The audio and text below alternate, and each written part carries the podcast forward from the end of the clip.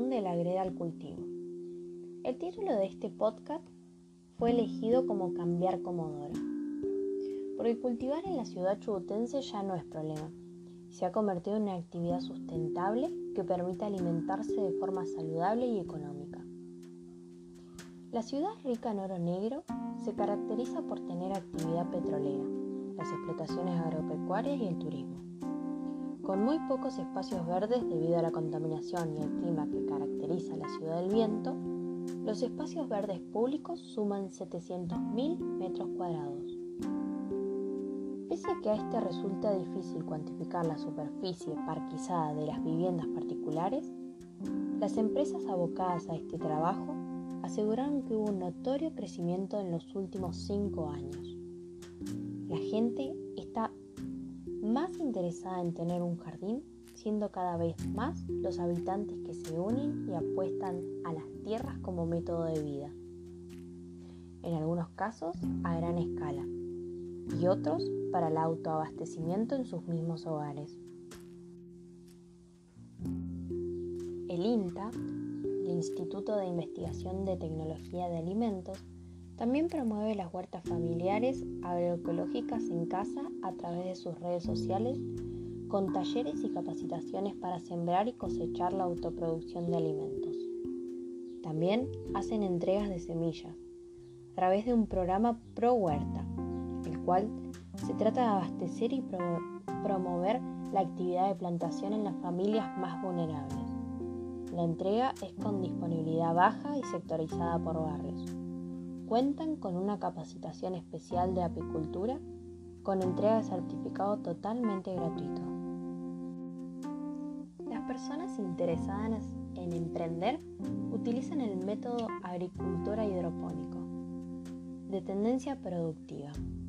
Es un método utilizado para cultivar plantas usando disoluciones minerales en vez del suelo agrícola.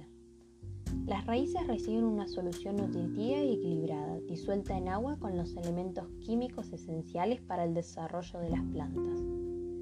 Pueden crecer en una solución acuosa o bien en un medio inerte como arena lavada, grava o perlita entre muchas otras.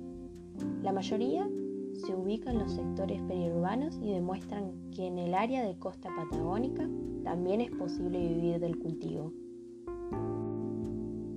Ya el método se nombra como tecnología verde revolucionaria, que permite el cultivo de plantas sin el uso de suelo. Asegura una alta producción por metro cuadrado, con gran eficiencia en el uso de los recursos, en especial el del agua. Se adapta a poblaciones carenciadas, ya que emplea una tecnología sencilla, que requiere poca inversión y utiliza mano de obra familiar. Eso sí, dependiendo la clasificación de la misma. Existen distintos tipos como la hidroponía de alta tecnología. Está orientada al mercado para maximizar la relación de costo-beneficio del empresario por la venta de su producción. Emplea alta tecnología e inversión con poca mano de obra. Habitualmente se ubica en áreas rurales. Una noticia que me gustaría compartir con ustedes es del 24 de junio del 2015, donde se lanzó un revolucionario jardín con tecnología de la NASA llamado Jardín Hidropónico Rotatorio que podría proporcionar a los astronautas hierbas y vegetales frescos para ensaladas en misiones especiales de larga duración.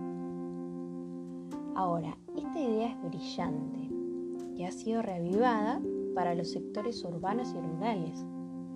Eso nos indica un comienzo y una evolución constante de este proceso que a futuro vamos a utilizar.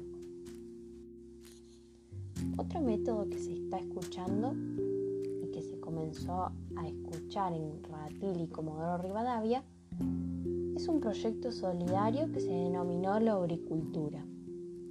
El mismo tiene por objetivo ayudar a procesar compuesto con lombrices californianas para luego utilizar ese abono para la siembra de verduras, frutas, árboles o flores.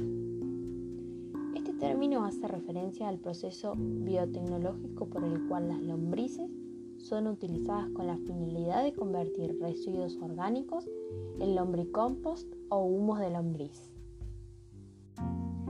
La pregunta es, ¿por qué actualmente estos métodos de producción no son explotados o conocidos en la localidad?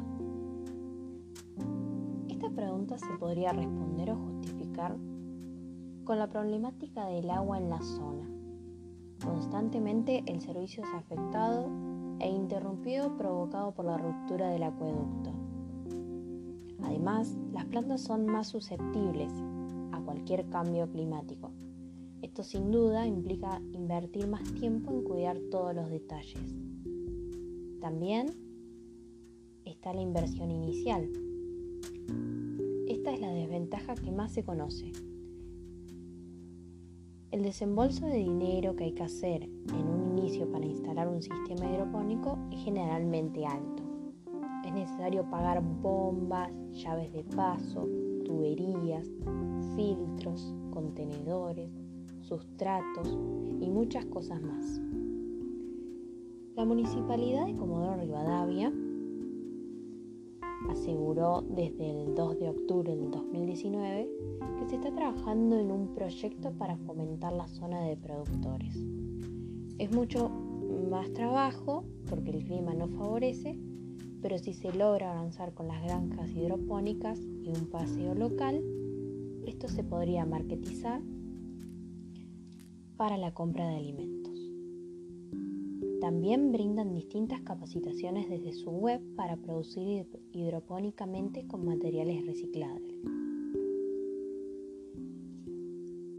En el método de la lombricultura es prácticamente lo mismo. Es necesario tener un patio y espacio para el compostaje. Se recomienda un vivero. También se puede conducir a infecciones de plaga exterior ya que necesita bastante calor. En fin, espero que les haya sido útil toda esta información. Nos vemos en nuestro próximo podcast.